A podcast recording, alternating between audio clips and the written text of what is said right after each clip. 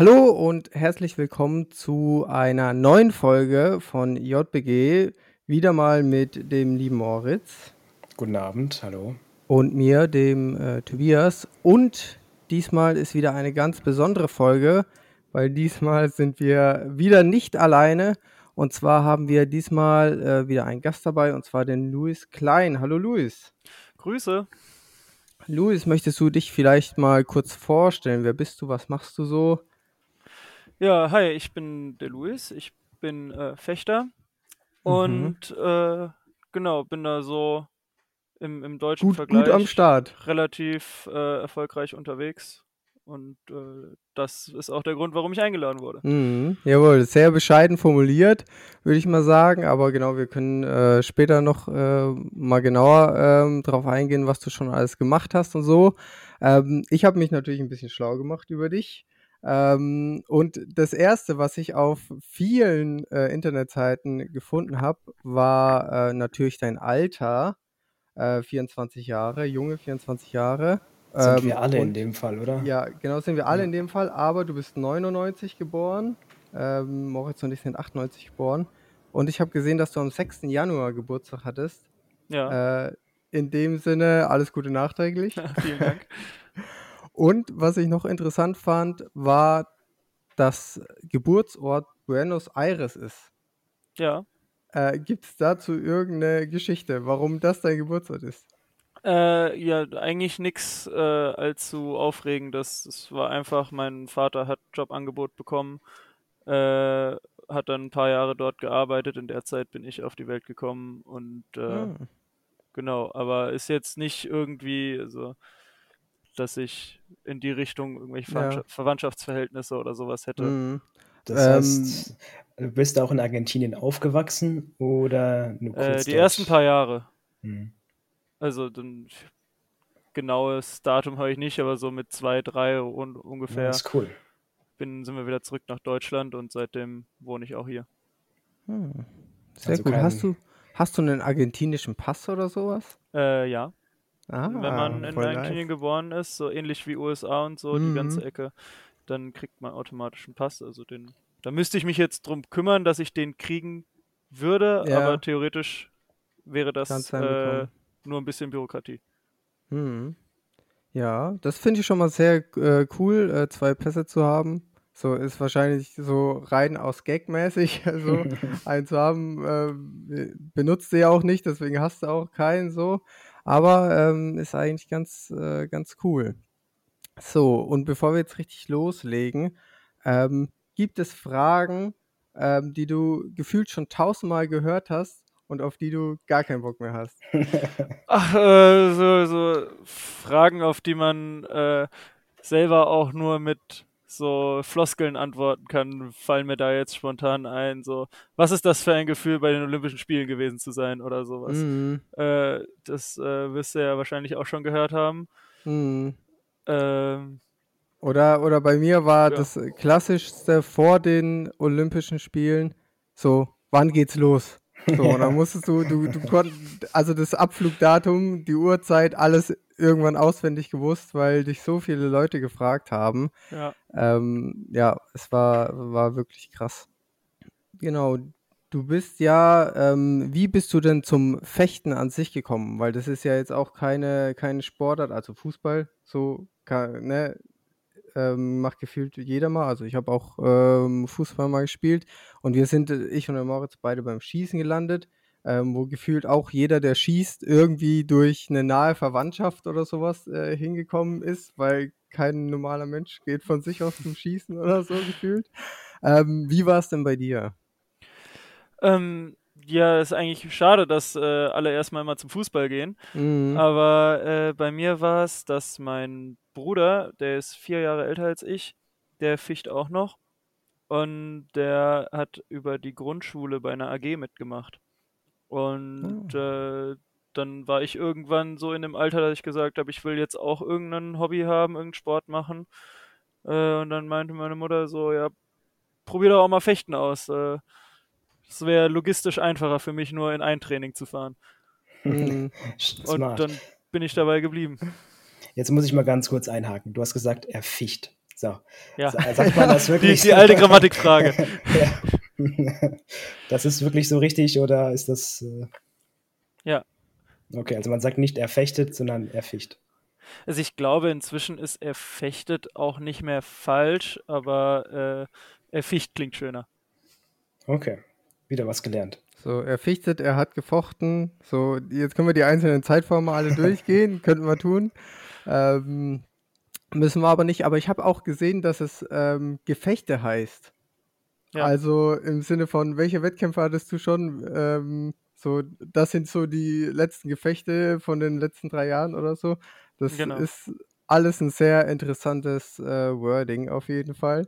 Äh, fand ich äh, am Anfang ein bisschen lustig, hört sich mehr nach Krieg oder sowas an, aber ja, ist ja alles äh, sehr zivilisiert. Hm, was Ja, gibt's ist, denn äh, so? tatsächlich andersrum, dass das äh, sich der, der Krieg, das Gefecht aus dem Fechten mit dem Schwert entwickelt hat und nicht so rum. Liegt auch im Ah. Wortlaut, wenn man so drüber nachdenkt, ne? Das äh, ergibt Sinn. Ja, im, im Endeffekt, ja, Ja. Gefecht, ne? Also, ne, Fechten, mit ja. Fechten, ja. macht macht äh, deutlich mehr Sinn tatsächlich, ja, stimmt. Siehst du, wieder was gelernt, auch noch historisches Wissen jetzt mit eingebaut, ist ja unglaublich. Das wird, ähm, wir erfüllen hier einen richtigen Bildungsauftrag auf jeden Fall. Ausnahmsweise mal. ähm, Gibt es eigentlich beim Fechten, ich habe nämlich damit gar nichts am Hut, ich stelle mir dann immer diese Männer und Frauen in weißen Anzügen vor mit dieser Gittermaske, ähm, eine Hand am Rücken und in der anderen Hand den Degen, sage ich jetzt mal. Gibt es da verschiedene Formen und Disziplinen? Ähm, hol uns doch mal ab, eine grobe Einordnung. Ja, äh, es gibt drei Disziplinen, äh, die sich anhand der Waffen unterscheiden. Das gibt's Florett, Säbel und Degen. Mhm. Und äh, dem Degen, der sieht auch ungefähr genauso aus, wie du das beschrieben hast. Ähm, und die äh, beim, beim Säbel haben die Leute dann noch eine Jacke in so einem Silberton an, die auch elektrisch leitend ist. Und im Florett, was ich mache, äh, haben die Leute nur eine Weste an, in Mhm. diesem Silberton. Über diesem weißen, was äh, alle anhaben. Mhm. Und äh, die Disziplinen unterscheiden sich dann in der Trefferfläche. Also zum Beispiel im Degen kann man alles am Gegner treffen. Im Florett nur äh, die Weste und im ähm, Säbel dann diese Jacke. Und äh, dann gibt es so ein paar Regeln, die damit einhergehen, die dann im Endeffekt äh, die Taktiken sehr beeinflussen, die am erfolgreichsten sind. Und so hat sich das dann immer weiter auseinanderentwickelt, dass es jetzt am Ende doch drei sehr unterschiedliche Disziplinen sind, sodass man auch nicht einfach mal hin und her wechseln kann. Mhm. Mhm. Ah, ja, okay, das war jetzt nämlich mal so meine nächste Frage. Ja, Also du ja. hast da quasi so deine, deine Main-Disziplin, sage ich mal, ähm, die du hauptsächlich au ausübst und dann die anderen, macht man die überhaupt noch oder halt nur so, nur so spaßeshalber oder kann man schon versuchen, ähm, zwei, drei, Dis also zwei oder alle drei sogar trotzdem irgendwie zu machen, aber dann halt mit verschiedenen Techniken zu trainieren und zu fechten? Also in der Theorie ist es natürlich schon möglich, aber praktisch kriegt das so keiner hin, Hm. weil die Leute dann in der Weltspitze natürlich so spezialisiert sind, dass dann der, der sich auf eine Sportart konzentriert, äh, schon da natürlich den Vorteil hat und besser ist. Ja.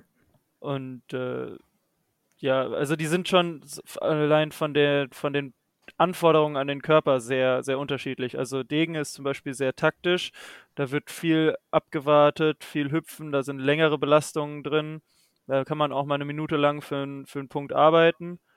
Und äh, im, im Säbel ist das komplette Gegenteil. Da sagt der Schiedsrichter los und dann kloppen die sich die Rübe ein. Und äh, Florett ist da immer so ein Mittelding. Deshalb gefällt mir das auch ganz gut. Ähm, genau, also das ist, wenn man dann die, die einminütigen Belastungen aus dem äh, Degen gewöhnt ist, dann wird man im Säbel wahrscheinlich eher ein bisschen zu langsam sein. Hm. Mhm, mhm. Das ist aber schon so, wie ich es mir jetzt vorstelle. Diese Linie, die jeder hat, dieser Bereich, in dem man vor und zurücklaufen darf, links, rechts ist nicht, nur vor und zurück, oder? Genau, die Bahn ist 14 Meter lang Mhm. und äh, man startet so in der Mitte und äh, genau zur Seite, also die Bahn ist so zwei Meter breit Das heißt, einen Schritt nach links und rechts ist noch irgendwo Platz, aber es ist eigentlich nicht vorgesehen, dass man Mhm. äh, zur Seite geht. Ja, ja. Habe ich das. Und das ist aber bei allen Disziplinen so. Diese 14 Genau. Meter, das ist immer Ja, so. die, Grund, die Grundtechnik ist äh, in allen Disziplinen gleich. Mhm. Und macht ihr das dann mal so, so spaßeshalber, dass ihr, also du bist ja Florettfechter, Genau.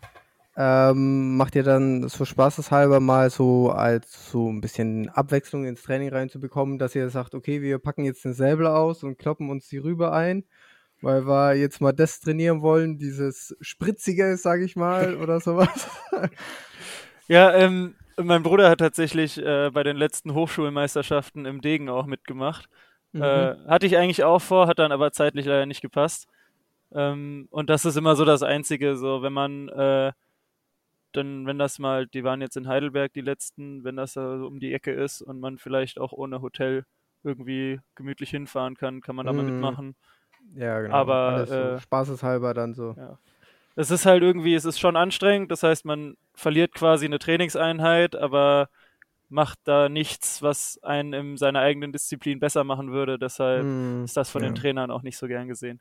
Gut, Ja, ja, ich, ja. ich nehme spaßeshalber jetzt auch zum Beispiel, ich bin Luftpistolenschütze. Ich nehme spaßeshalber auch mal äh, das Luftgewehr in die Hand und mache damit äh, vielleicht ein paar Schuss. Oder ein Freund von mir, der hat noch so ein richtig altes Eisen äh, von seinem Opa weitergeschenkt bekommen. Da musste noch den Lauf knicken. Der alte quasi. Kannst K98 Dann, ja, noch. kannst dann so oben in den Lauf da eine Kugel reinstopfen. Ah, Dann ja. knickst du den Lauf wieder nach oben. Ah, Ähm, fühlt man sich aber auch schon cool. ja, genau. Also das macht schon Spaß. Nach fünf, ähm, fünf Schüssen fängt es aber auch an zu stinken. Also das liegt, glaube ich, am Alter von dem Gewehr. Aber zur Abwechslung ähm, ist es einfach mal ähm, ganz lustig, das so zu machen. Ähm, genau, und jetzt gibt es aber beim Florett ja noch ähm, verschiedene Wettkämpfe, sage ich mal.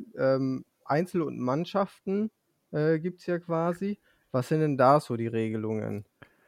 Genau, im Einzel äh, ist der Turniertag so aufgebaut, dass man erst eine Vorrunde ficht. Die wird dann nach der Weltrangliste gesetzt. Äh, und dann sind da meistens sieben Leute in der Runde. Und auf, gegen die ficht man drei Minuten auf fünf. Also je nachdem, was zuerst passiert, drei Minuten abgelaufen oder fünf Treffer. Mhm. Und nach dieser Runde gibt es dann äh, eine Indextabelle und die, die am besten abgeschnitten haben, sind dementsprechend halt oben und dann K.O.-System, erster gegen letzter, äh, zweiter gegen vorletzter, bis am Ende nur noch einer übrig ist. Und dieses K.O.-System geht auf 15 Punkte, dreimal drei Minuten, mit einer Minute Pause dazwischen. Das Und- heißt aber, es wird immer eins gegen eins gekämpft. Also Genau, es gibt jetzt, immer eins äh, gegen eins. Royal Rumble. Es wäre auch ziemlich eng sonst auf den Zwei-Meter-Streifen. genau, ja. Und in der Mannschaft äh, funktioniert das so, dass man auch eins gegen eins kämpft, aber halt in Teams. Das heißt, man gibt sich so staffelmäßig den Stab immer weiter Mhm. und macht dann auch Fünfergefechte und die sich dann äh, hochstapeln bis 45. Also wenn drei, es ist immer drei gegen drei. Und das heißt, wenn jeder mal gegen jeden aus dem anderen Team gefochten hat, hat man neun Gefechte, also 9 mal 5, 45. Und äh, genau, die Mannschaft, die halt als erstes bei 45 ist oder nach Ablauf der neuen Gefechte, die gehen auch immer nur drei Minuten, äh, halt mehr Punkte hat, die gewinnt dann. Und das heißt, da ein sind- Wettkampftag kann schon mal eine Weile dauern, ne? Bis Genau, dann alle ja. durch sind, das ist schon tagfüllend, oder? Genau, also wenn man so ein deutsches Turnier hat, da sind dann immer so 100 Starter plus minus 20 100 Starter, Junge. und äh, da hast du dann die Vorrunde, geht meistens so zwei Stunden. Wenn du Glück hast, ist das, äh, hat der Veranstalter genug Kapazität, um das in einem Rutsch zu machen. Wenn du Pech hast, gibt es äh, zwei Runden. Das heißt, du hast dann äh, die ersten zwei Stunden fichst du selber und darfst dich nochmal zwei Stunden auf die Bank setzen, während die anderen fechten. Und ähm, dann ist, fängt das K.O.-System an. Ja, und das dauert dann auch. Meistens fängt man so um neun an und ist gegen 17 Uhr fertig. Mhm. Also wirklich den ganzen Tag durch Genau. Fichten oder beim Und bei den Fichten, internationalen Fichten. Wettkämpfen, da sind es äh, deutlich mehr. Da kann es dann von 200 bis 300 Leute. Im Degen sind es immer die meisten. Da sind es dann auch mal über 300. Äh, und deshalb ist das immer auf zwei Tage aufgeteilt. Da fechten dann die, äh, bis 64 runter und am zweiten Tag dann ab 64 bis Finale. Hm. Und das dauert dann auch immer zweimal von 9 bis 18 Uhr. Hm. Ähm, hast du, hast du, bevor du so einen Wettkampftag angehst, so ein ja, Aufwärmritual vor dem Wettkampftag oder vor, vor dem einzelnen Gefecht? Also so ein ganz festgelegtes Ritual So ein habe paar ich eigentlich Äpfel in der nicht. Luft durchschneiden aber, oder so. ähm, Nochmal das Schwert schärfen. Ne? Ja. genau, nee, also es ist äh, am, am Tag vorm Wettkampf werden nochmal die, also wir nennen das auch Waffen tatsächlich, äh, die werden dann Mm. äh, nochmal kontrolliert, die, die Mechanik da drin nochmal kontrolliert, äh, der, der Dreck rausgeholt, dass das alles sauber läuft. Und ähm, das ist so bei mir so ein Ritual, das könnte man ja sonst wann machen. Also ich mache das immer am Abend vorm Turnier, direkt vorm Einschlafen. Und da kann man sich dann schon so ein bisschen einstimmen. Und dann Schnell. morgens eigentlich nichts Besonderes. Also du kommst in die Halle, kurz klarkommen, aufwärmen und dann geht es eigentlich nur darum, ob man mental halt da ist oder nicht. Mhm. Und das ist dann immer davon abhängig, wie halt so, muss man in sich reinhören und äh, ja, dann dementsprechend Sch- Schritte einleiten, wenn man das Gefühl hat, dass da noch äh, Verbesserungsbedarf ist. Hm. Mhm, mhm. Schläfst dann abends aber nicht mit dem äh, Schwert im Bett ein. Nee. Sagt man Schwert. Äh, nee, man sagt halt, je nachdem, was es ist, Florett, Degen, Säbel. Ach, das ist das schon der Begriff. äh, Ne, Genau. Also jetzt mal müssen wir, glaube ich, mal auf die Technik eingehen. Ist das Mhm. einfach ein stumpfer Stab? So stelle ich mir das nämlich vor, denn es geht ja nicht darum, jemanden zu verletzen. Oder wie, was ist das? Äh, ja, also die, die Kanten sind stumpf, Mhm. aber an der Spitze ist äh, eine kleine Mechanik drin. Also beim, beim Säbel ist es einfach nur der stumpfe Stab und mit dem, der, der, äh, da ist ein Stromkreis und wenn man mit diesem Stab die gegnerische Trefferfläche berührt, wird der Stromkreis geschlossen und dann geht beim Melder eine Lampe an und sagt, du Ja. hast getroffen. Und beim Florett und beim Degen hat man da äh, eine Spitze drin, die wie so ein Knopf ist eigentlich. Und man muss dann den Gegner stoßen und diesen Knopf eindrücken. Und Mhm. dadurch wird dann der Stromkreis, Stromkreis heißt- geschlossen. ein, ein Hieb zählt nicht, sondern du musst stoßen. Genau, im Säbel zählt der Hieb, aber Mhm, im ja, Äh, Degen und im Florett nicht. Da muss man stoßen. Und dann bekommst du quasi Feedback und weißt, du hast jetzt, das zählt jetzt als Punkt einfach, oder wie? Genau, und im Degen ist einfach immer gültig, weil man ja überall treffen darf. Und im Mhm. Florett wird dann noch unterschieden, wenn man die Trefferfläche trifft, also einen gültigen Punkt macht, geht die äh, grüne oder rote Lampe an, je nachdem auf welcher Seite man ist. Und wenn man einen ungültigen Treffer setzt, also zum Beispiel auf den Fuß, dann geht die weiße Lampe an. Mhm. Und die sig signalisiert dem Schiedsrichter dann, dass der dafür keinen Punkt geben darf. Okay, okay. Also da sind schon gewisse Technik verbaut in den, in den Waffen drin. Ja. Okay. Also ist an sich nur ein Knopf und ein Kabel, aber ich dachte immer, da guckt einfach jemand wirklich ganz genau hin. Und, nee, das funktioniert bei der Geschwindigkeit, in der das passiert leider nicht. Knopf und der drückt dann, sobald er denkt, er ist ein Treffer, bam. oder auf das Ehrlichkeit so. Aber nur Streitereien jede Runde. Ja, ich habe auch ein Video gesehen, da kommen wir später nochmal zu. Und da wird nach jedem Punkt ganz schön gebrüllt. So. Ja, Das ist, also da geht schon ga- ganz schön zur Sache und das ist nicht so, man kennt ja diese französischen Kommandos und so, ne? Und dann stellt man sich das immer so edel vor und ja, und so ruhig äh, und abgeklärt. In der Hand und vielleicht noch, keine Ahnung, mit so einem äh, gezwirbelten Schnauzbart unter der Maske oder so. Oha. Aber, also wie, wie man halt so früher diese Fechter so vielleicht noch im Kopf hat. Aber ähm, ist nicht ganz so. Ja das, äh, das, das Schreien ist immer so zum einen, um sich selber zu motivieren, zum anderen aber auch, um den Schiedsrichter davon zu überzeugen, dass das jetzt äh, der eigene Punkt war. Weil die Regeln, die sind manchmal nicht ganz klar formuliert, beziehungsweise der, der abhängig davon, was der Schiedsrichter jetzt gesehen hat und äh, wie er das dann, welcher Regel er das zuschreibt und wie er es interpretiert. Und äh, deshalb muss man da auch immer so ein bisschen den, den Schiedsrichter mit ins Boot holen, wenn man überzeugt ist, dass das äh, der eigene Punkt war. So eine Art Schwalbe, so. Also, Be ja, nur, genau, ja, so Schwalbe, nur andersrum. Ja, du, genau. musst, aber, du ja. musst nicht überzeugt sein, dass es der eigene Punkt war. Du musst den Schiedsrichter davon überzeugen, dass es dein Punkt Genau, war. oft, oft genug ist das auch eine Taktik, wenn man weiß, der, der Schiedsrichter ist sich nicht ganz so sicher, dann einfach immer schreien, immer überzeugt aussehen Mhm. und äh, es kann nur helfen. Videobeweis oder so. Auch.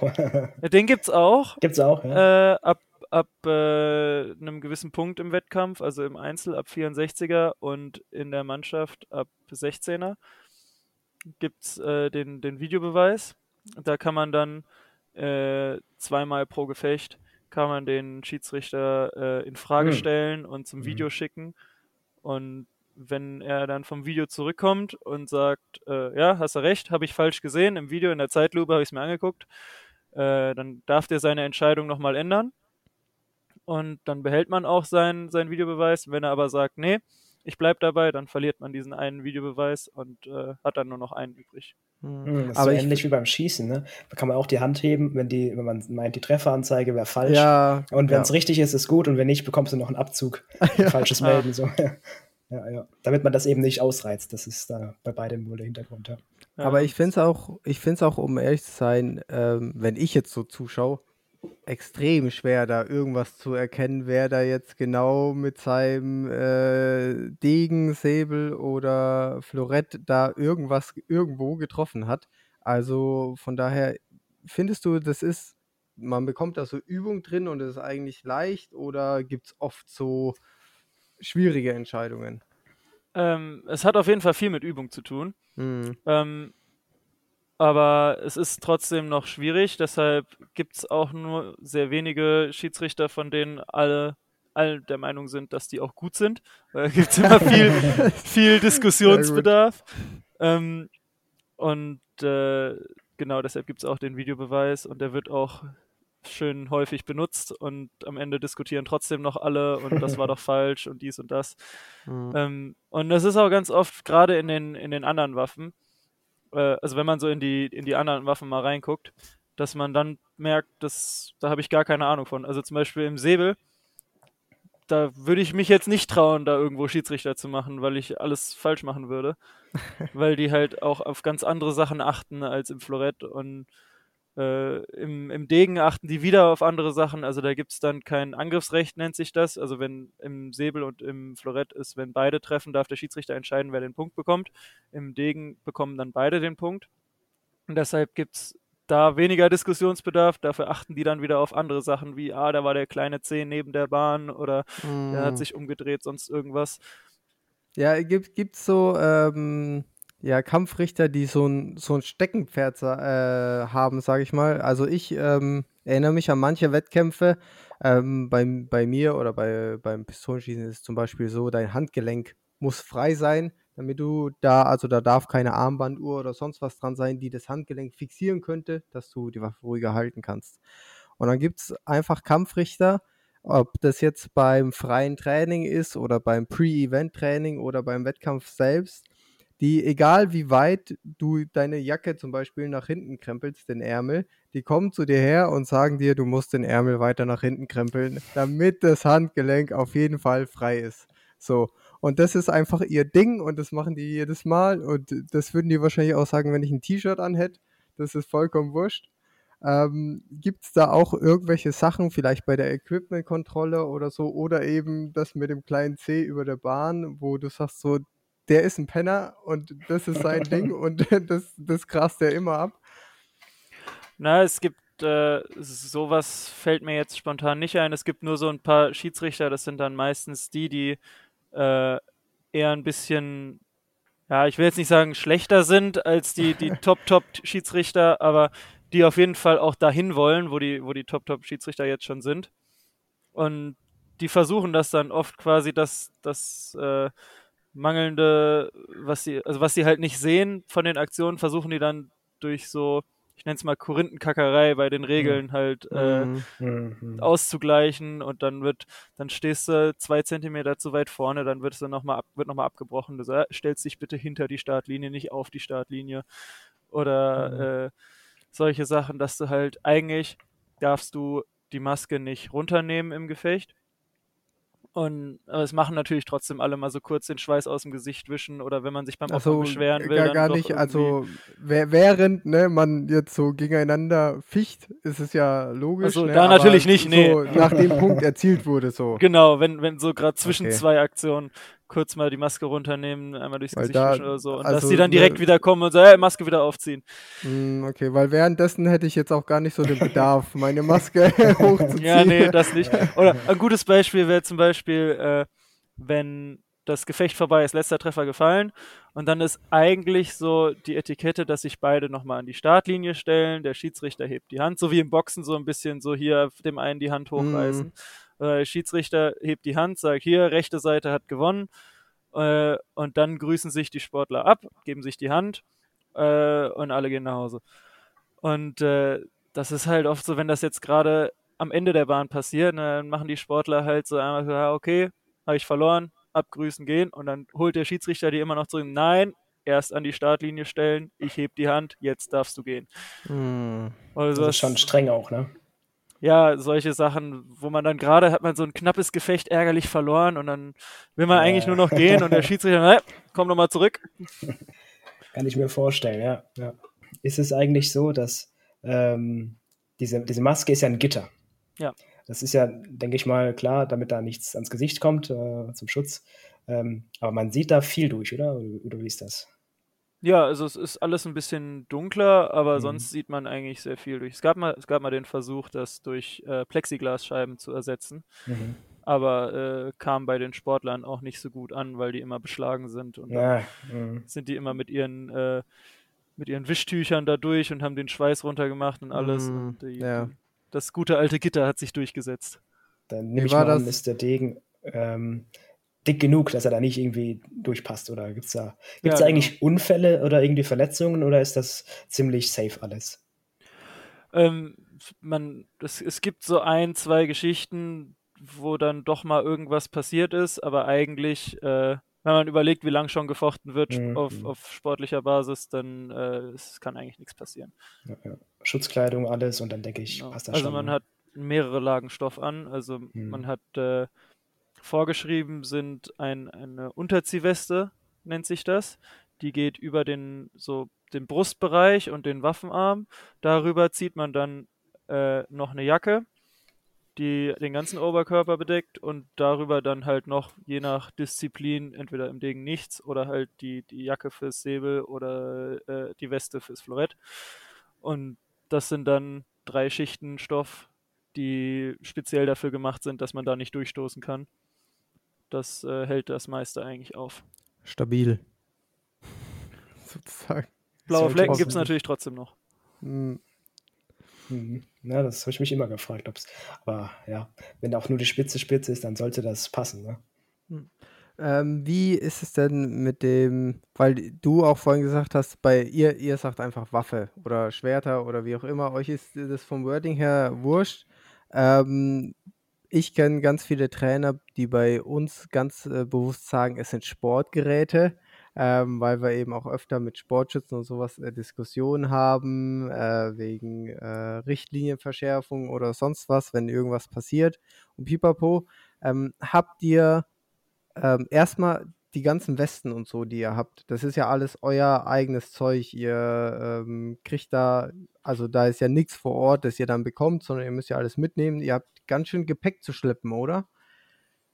Ja, also ich bin ja auch ein bisschen größer, da sind die Klamotten dann entsprechend ein bisschen größer, ein bisschen schwerer. Äh, da habe ich bei den 23 Kilo im Flieger schon immer meine Probleme, wenn man dann mal Ja. äh, mehr als zwei Tage unterwegs ist. Das ist das, glaube ich nämlich, genau. Und äh, habt ihr dann wegen euren äh, Schwertern irgendwelche ähm, Probleme oder müsst ihr besonders anmelden oder sowas? Weil bei uns ist es eigentlich regelmäßig so, dass dann nochmal die Bundespolizei äh, vorbeiguckt und sich das genauer anschaut. Ähm, ja, wie ist es da mit euren Schwertern? Ja, äh, da gab es tatsächlich eine gute, gute Geschichte zu. Wir waren äh, im Dezember waren wir in Tokio und äh, auf, auf dem Wettkampf. Und beim Rückflug wollten wir dann äh, einchecken und dann meinten die so, ja, äh, was ist das?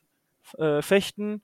Ja, dann sind das doch Waffen, oder? Nee, das sind stumpfe Eisenstäbe, da, damit kann man niemandem wehtun. Mhm. Und dann haben wir denen die sogar gezeigt und meinen sie, hier, guck, das ist keine Waffe. Äh, und die so, doch, doch, ist eine Waffe, ist eine Waffe. Und hat uns dann äh, hat dann noch ihren Supervisor geholt, der meinte auch so, ja, ja, müsst ihr Formular ausfüllen. Okay. Äh, und dann haben wir da dieses, äh, tatsächlich ist das ein Schusswaffenformular gewesen, was die uns gegeben haben. Also wir mussten dann Kaliber und sowas angeben. und, äh, äh, genau, und dann sind wir in Düsseldorf gelandet und haben den äh, und mussten uns dann halt wohl irgendwie noch so eine Unterschrift von dem Zollbeamten da abholen oder so. Und der guckt uns an und war völlig verständnislos. was, was wollt ihr mit den Dingern hier? So, Geht nach Hause. So. Ja. Übertreibt man nicht. Ja, ihr habt, ihr habt Eisenstäbe.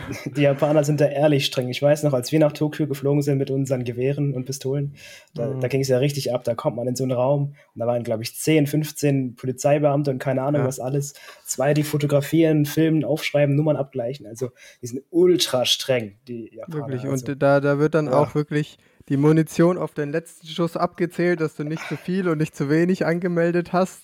Also, äh, also äh, bei euch kann ich das ja zumindest noch ein bisschen nachvollziehen. ja. Äh, bei uns, ich meine, wir fliegen auch zehnmal im Jahr irgendwo hin. Und da ist wirklich noch nie irgendwas gewesen. Und dann meint die mhm. noch so, hier, letztes Jahr waren Olympische Spiele, da haben das auch alle gemacht. Und ich zeige ihr, dass ganz große Olympia auf meiner Tasche steht und meine so, ich war dabei, bei mir wurde gar nichts gemacht. Mhm. Aber ja, das hast ist, du nicht akzeptiert. Äh, das ist auch wirklich von Land zu Land unterschiedlich. Ja. Ich meine, bei euch ist es wahrscheinlich, wie gesagt, bei den allermeisten Sachen kein Problem. Ähm, bei uns kommt es wirklich darauf an, wo du hingehst. In Tokio waren sie eben sehr streng. Ich hatte auch mal einen Wettkampf in äh, Belgrad. Ähm, da sind wir, da hat ähm, der Verband die Waffennummer, äh, da gab es so einen Zettel, wo sie das, äh, die Waffen angemeldet haben und da haben sie eine falsche Waffennummer bei mir angegeben. Aus Versehen, war noch eine alte Waffe. Und ähm, dann haben die am deutschen Flughafen gesagt, äh, die Bundespolizei, ja, wir lassen dich durch, weil ich auch europäischen Feuerwaffenpass und sowas äh, dabei hatte. Ähm, und sie gesagt haben, damit ist es kein Problem, aber in Belgrad wirst du dann Probleme bekommen. Und dann haben wir gesagt, ja gut, wir müssen halt zu dem Wettkampf hin, hilft jetzt alles nichts. Wir fliegen darüber. Und dann sind wir in Belgrad angekommen, haben ähm, direkt zum Polizisten gesagt, ja, hier ist die Waffenanmeldung, bei der Waffe ist jetzt aber leider irgendein Fehler passiert, da ist die Nummer nicht korrekt. Und dann hat er gesagt, okay, er schaut sich das mal an. Ähm, dann haben wir die Waffe ausgepackt. Er hat sich die Waffennummer auf der Waffe angeguckt, die Waffennummer auf dem Zettel angeguckt, hat die auf dem Zettel durchgestrichen, die von der, von der Waffe draufgeschrieben und das Problem war erledigt.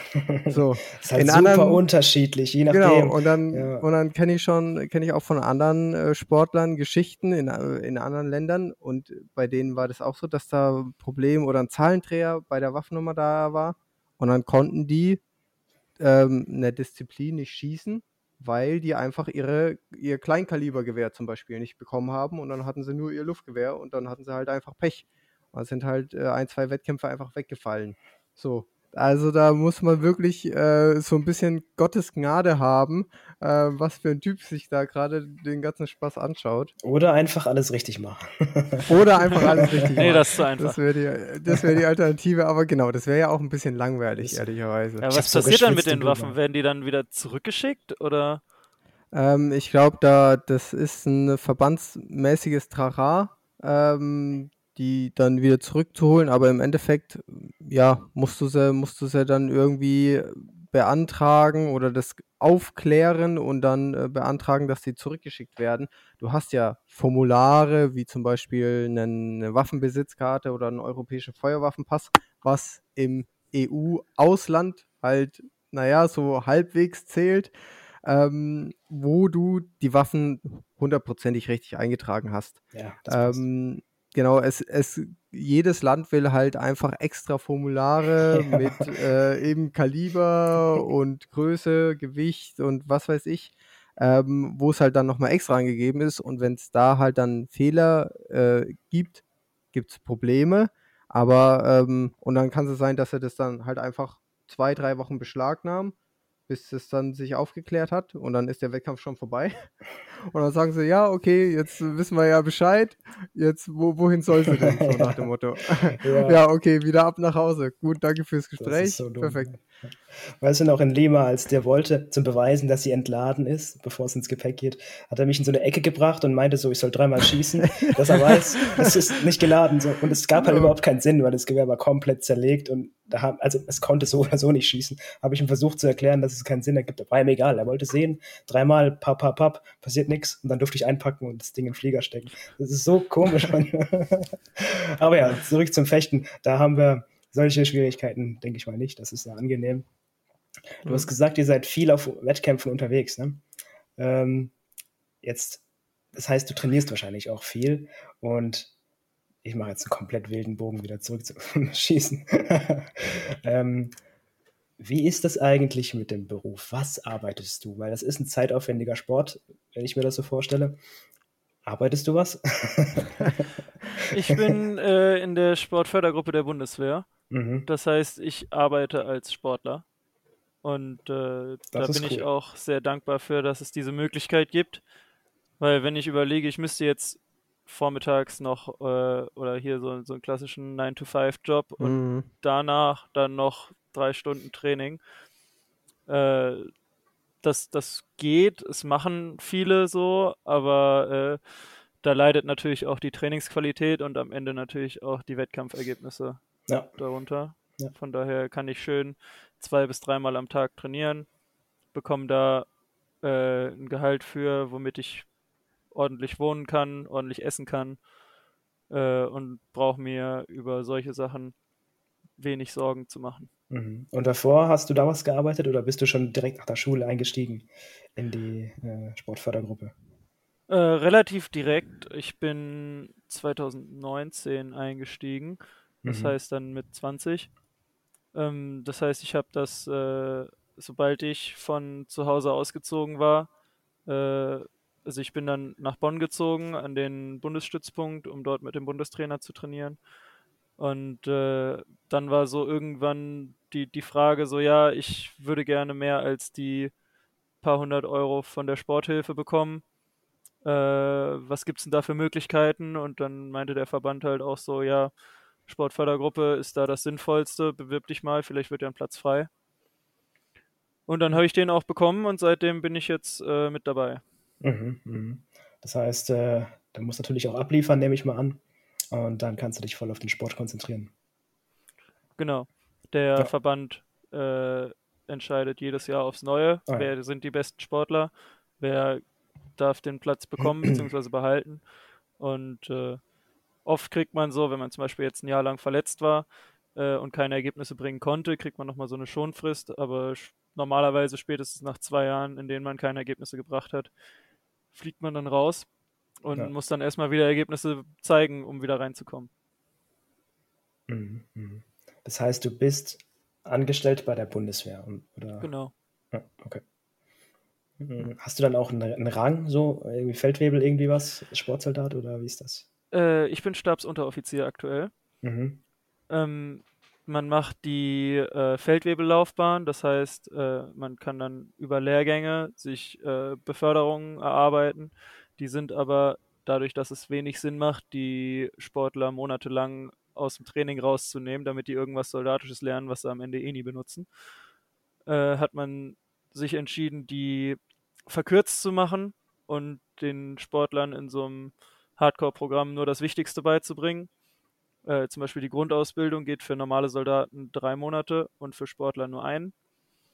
Ähm, und äh, genau über diese Lehrgänge kann man sich dann halt Beförderungen mhm. verdienen und bis zum Rang des Feldwebels aufsteigen.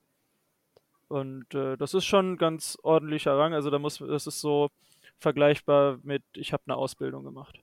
Mhm, mh. Das ist cool. Das ist, ähm, aber auch, ähm, also ich kenne auch ein paar Sportsoldaten vom Sportschießen natürlich. Das ist auch ein bisschen Pflicht, oder? So nach einem gewissen Zeitraum musst du die und die äh, Kurse sozusagen mal gemacht haben, oder? Genau, das kann auch der, äh, also das nennt sich dann Personalplanungsgespräch, da kann der, da entscheidet der Verband, wer jetzt äh, die Plätze in der Sportfördergruppe bekommt, behält, sonst was, wer rausfliegt. und da entscheidet der Verband auch, wer welche Lehrgänge macht. Und dann Mhm. kann der Verband dir sagen, so, jetzt bist du dran, du musst jetzt den äh, Feldwebel-Anwärter-Lehrgang machen im September, weil du musst das jetzt machen. Weil ist so. Punkt. Ja, genau, also es ist, das ist so quasi der Deal, dass man halt äh, nicht einfach nur die ganze Zeit äh, als Mannschaft da, da vor sich hin dümpelt ähm, auf den untersten Rängen, sondern dass man eben auch bis zum Feldwebel hoch soll, je länger man dabei ist, dass man auch was Soldatisches macht, dass man auch, die, die Bundeswehr macht das ja nicht einfach nur, weil sie Geld zu verschenken hat, die wollen ja auch mit uns werben und alles. Und dann haben die natürlich lieber hier irgendwelche Hauptfeldwebel, die auch ein bisschen was Soldatisches auf Kasten haben, äh, so als Vorzeigesportler, als irgendeinen, der mal eine Grundausbildung gemacht hat vor acht Jahren Mhm, und seitdem mhm, nie wieder mhm. ein Gewehr in der Hand hatte. Ja, ja. Macht ja auch im Gehalt für dich dann was aus am Ende, nehme ich mal. Genau, du bekommst natürlich mit jeder Beförderung auch mehr, äh, mehr Mhm. Geld. Ja, ja. Ist ja auch eine, eine wichtige Rolle. Das heißt, du kannst da auch gut von leben. Ähm, und dann äh, ist das jetzt dein Job. Auch erstmal, oder? Hast du noch was anderes vor in Zukunft? Genau, ich studiere nebenher noch äh, Physik an der Uni Mhm. Bonn, Hm. Um, äh, weil kann natürlich nicht äh, bis in die Rente Sportler sein. Ja. Und äh, der, der Trainerberuf äh, reizt mich aktuell nicht so sehr. Deshalb äh, muss man sich leider irgendwas anderes nebenher noch äh, aufbauen. Und da bin ich ans Physikstudium geraten und das macht mir auch Spaß und das kann man auch, das ist das Angenehme an der Uni Bonn, da gibt es keine Maximalstudienzeit, das heißt, da kann ich schön mit ein, zwei Kursen im Semester äh, wenn es sein muss, 20 Jahre lang studieren, solange ich irgendwann den Abschluss habe, Hm. reicht mir das. Ja, dann kannst du wahrscheinlich auch so ein bisschen absehen, wenn du siehst, jetzt, ne, kannst du das steigern oder senken. Genau. Das ist ja, das ist ja cool. Wie lang kann man denn so ungefähr als Fechter auf äh, hohem Niveau ähm, seine Gefechte führen? Ähm, die meisten haben so ihre Hochzeit um die 30 rum, weil Mhm.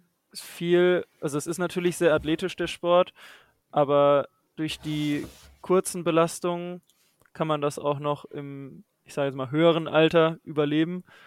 Und äh, es ist viel, viel Technik und Taktik, wo, wo man natürlich äh, mit längeren Dienstjahren immer besser wird.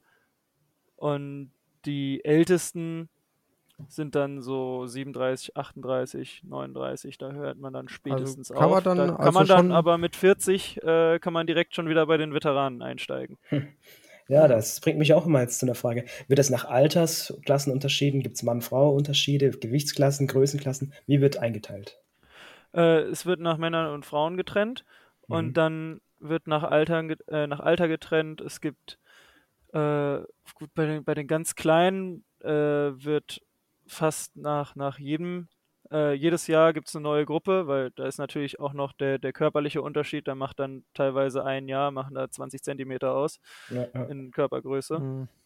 Und dann, äh, genau, da gibt es die äh, A-Jugend, das ist dann die U17 und die Junioren, das wären die U20 und ab dann ist man dann bei den Aktiven, so lange wie man will. Und ab 40 kann man dann bei den Veteranen einsteigen. Und die sind Mhm. dann aber auch nochmal 40, 50, 60, 70 eingeteilt. Okay. ist ja schön, dass ein 40-Jähriger ni- dann nicht einen äh, 70-Jährigen zusammensäbelt. Sondern dass es dann auch Im, im Team wird da tatsächlich gemischt. Also da gibt es irgendwie, Oh. ich kenne mich da auch nicht ganz genau aus, aber da habe ich gehört, gibt es so eine Regel von wegen, das Team muss mindestens so und so viele Jahre in äh, Kombination sein. Also man kann nicht da Ah. äh, drei 40-Jährige reinstecken, sondern man muss irgendwie, keine Ahnung, 150, 160 Jahre zusammen sein oder sowas. Genaue Zahlen kenne ich da auch nicht. Ja, ja. Hast noch ein paar Jahre Zeit, um das herauszufinden. Ja, Ja, hätte ich nicht gedacht. Ich dachte, vielleicht wird noch unterschieden nach, wie man es vielleicht auch vom Ringen kennt, nach Gewicht oder so. Das spielt da jetzt nicht so die, die Rolle, aber vielleicht auch Körpergröße oder so. Bringt das einen Vorteil? Du bist sehr groß äh, oder ist das egal? Ja, das finde ich ist auch eine der schönen Seiten des Fechtens, dass äh, es nicht so den einen Fechtstil gibt, der immer erfolgreich ist, sondern also gerade im Florett, das kann eigentlich jeder machen, äh, egal welche Statur er hat. Und äh, wenn der sich dann seinen eigenen Fechtstil, wenn er sich, wenn er den gefunden hat äh, und der ist effektiv, dann kann der damit auch erfolgreich sein. Da gibt's, ich habe, also es gibt viele sehr gute Fechter, die sehr groß sind. Also im Allgemeinen hilft es schon, aber zum Beispiel gibt es auch, äh, wenn ich überlege, äh, ein sehr erfolgreicher Franzose, Lippe Chou, der äh, ist sehr, sehr klein, der ist, oh Gott, also ich musste jetzt schätzen, der ist unter 1,60. Mhm. Ähm, Also kleine Trefferfläche quasi. genau, das sind, das sind dann wieder so, sind dann wieder so Vorteile. Hm. äh, kleine Trefferfläche oder auch wenn der Ab wenn der wenn man so in den Nahkampf geht, hat man da natürlich den besseren Winkel ähm, durch die kürzeren Arme auch.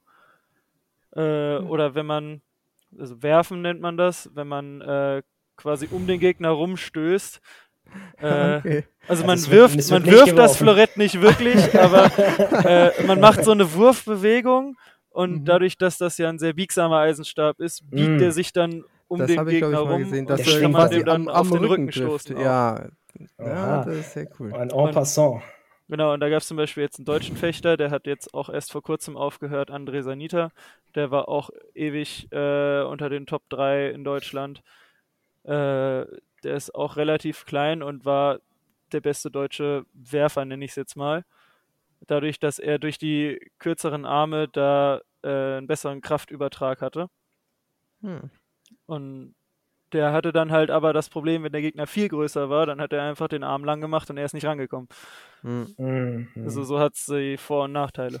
Ja, ja. Und da wird dann auch, denke ich mal, so pariert, wie man das so kennt, so Jung, Jung, Genau. Jung, oder, oder weicht man einfach nur aus, so. Nee, tatsächlich, äh, parieren ist einfacher als ausweichen, würde ich Okay. jetzt mal behaupten. Es gibt, es gibt natürlich auch die äh, Taktik des Ausweichens. So Matrix-mäßig nach hinten lehnen und dann. Gibt's ja, tatsächlich äh, nennt sich das dann ein, ein Mitstoß im Florett. Wenn Mhm. man, äh, wenn der Gegner eigentlich das Angriffsrecht hat, das heißt, wenn beide Leute treffen, äh, würde der den Punkt bekommen, aber man verbiegt sich dann so sehr, dass halt nur man selber trifft. Äh, das ist auch eine, Mhm. eine Taktik. Mhm. So, gibt es auch so OP-Taktiken, wo man sagt, ey, das ist äh, overpowered oder gibt es das da nicht so?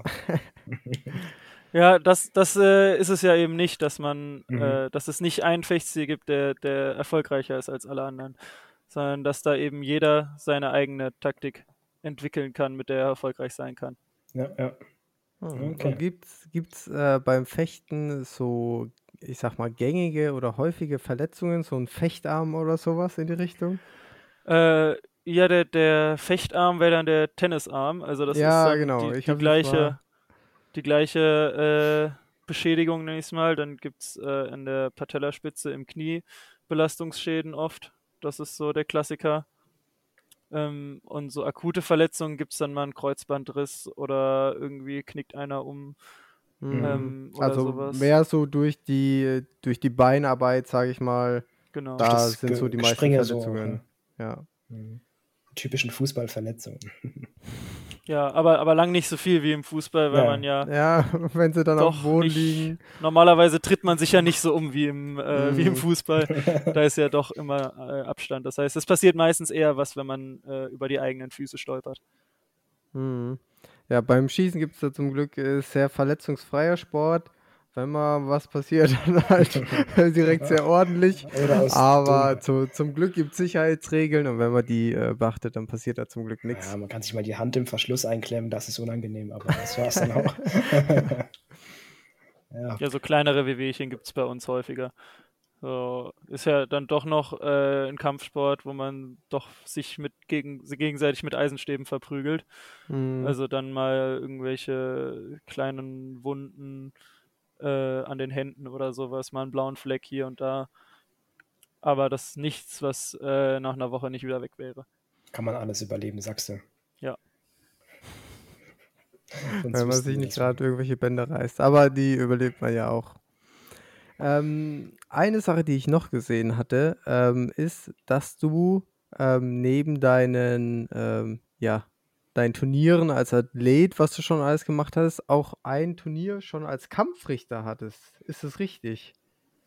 Äh, ja, ich habe die äh, CN, also C-National-Kampfrichter-Lizenz, habe ich Mhm. vor einigen Jahren mal gemacht. Das heißt, da könnte ich jetzt äh, auf nationalen Turnieren, äh, Jugenddeutschen Meisterschaften, könnte ich äh, als Kampfrichter stehen, wenn mir danach wäre. Mhm. Äh, Und äh, so, das machen viele auch so als kleinen Nebenverdienst. Äh, da wird man nämlich tatsächlich ganz gut für bezahlt.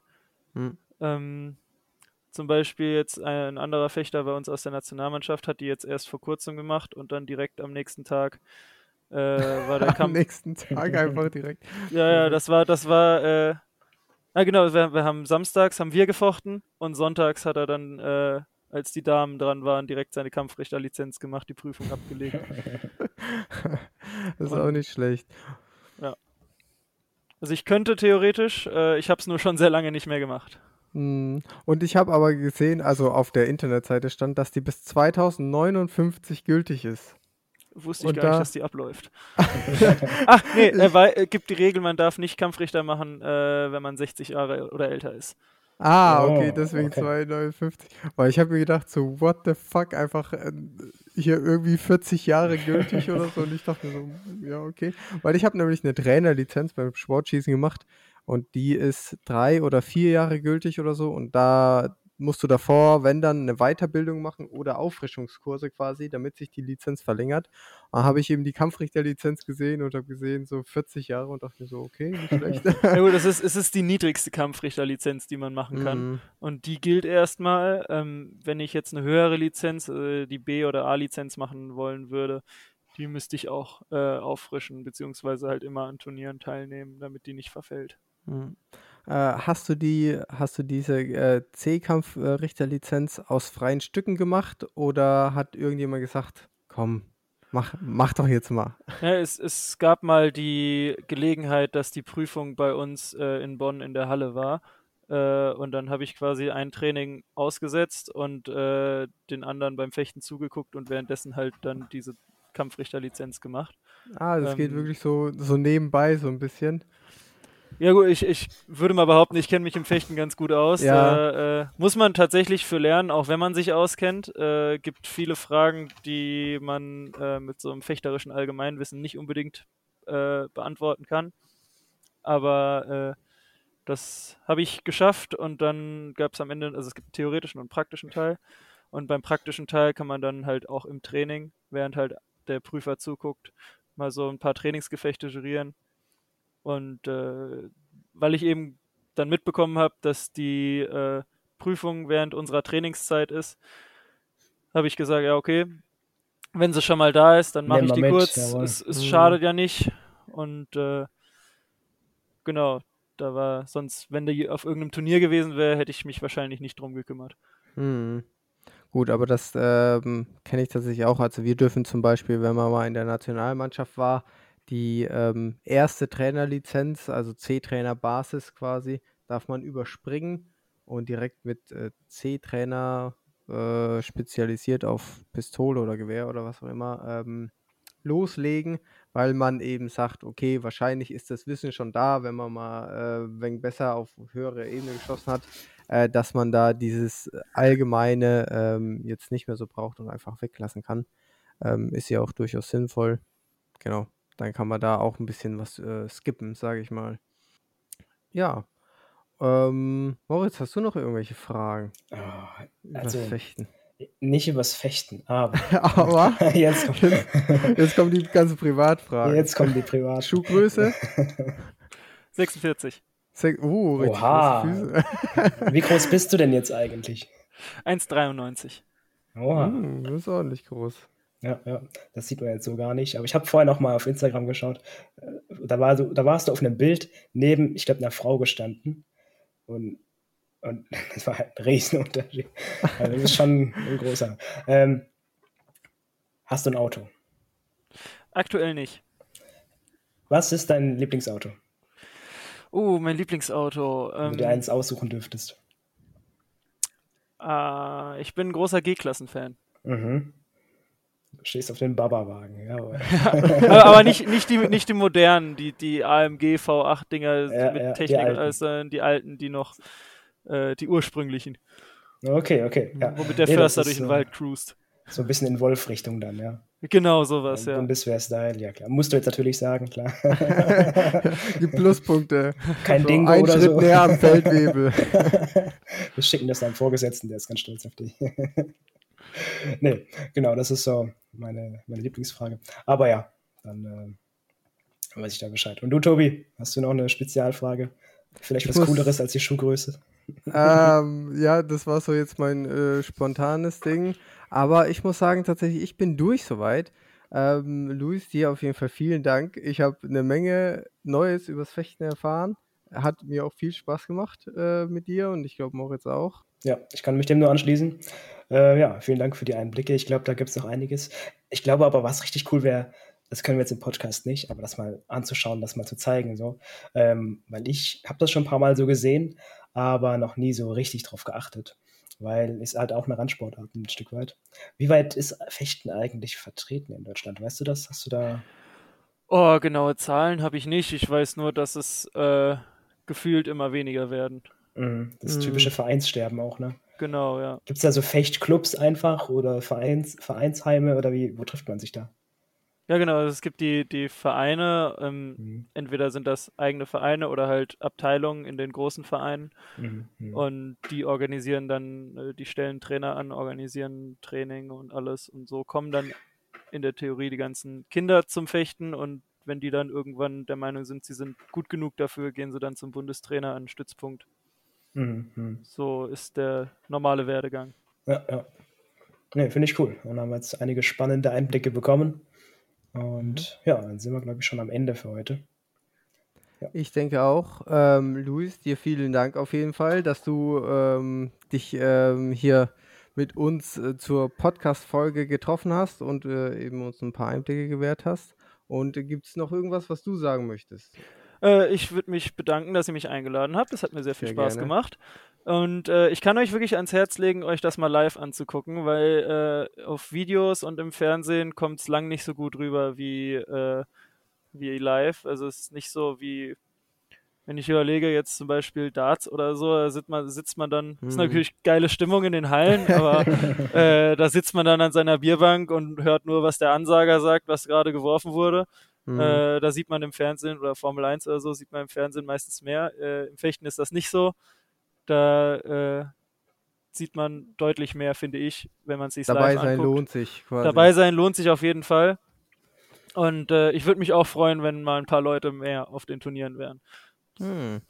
Du, du bist ja in äh, Tauberbischofsheim, glaube ich. Da ist so dein Trainingsstandpunkt, Standort. Das ist mein aktueller Verein, aber mhm. äh, der Trainingsstandort ist in Bonn am Stützpunkt. Ah, hm, okay. Mhm. Weil ich wollte jetzt nämlich gerade fragen, gibt's, was gibt es denn so für coole Turniere in Deutschland? Ähm, wir fahren, äh, ich fahre jetzt am Freitag nach München auf ein mhm. nationales Turnier.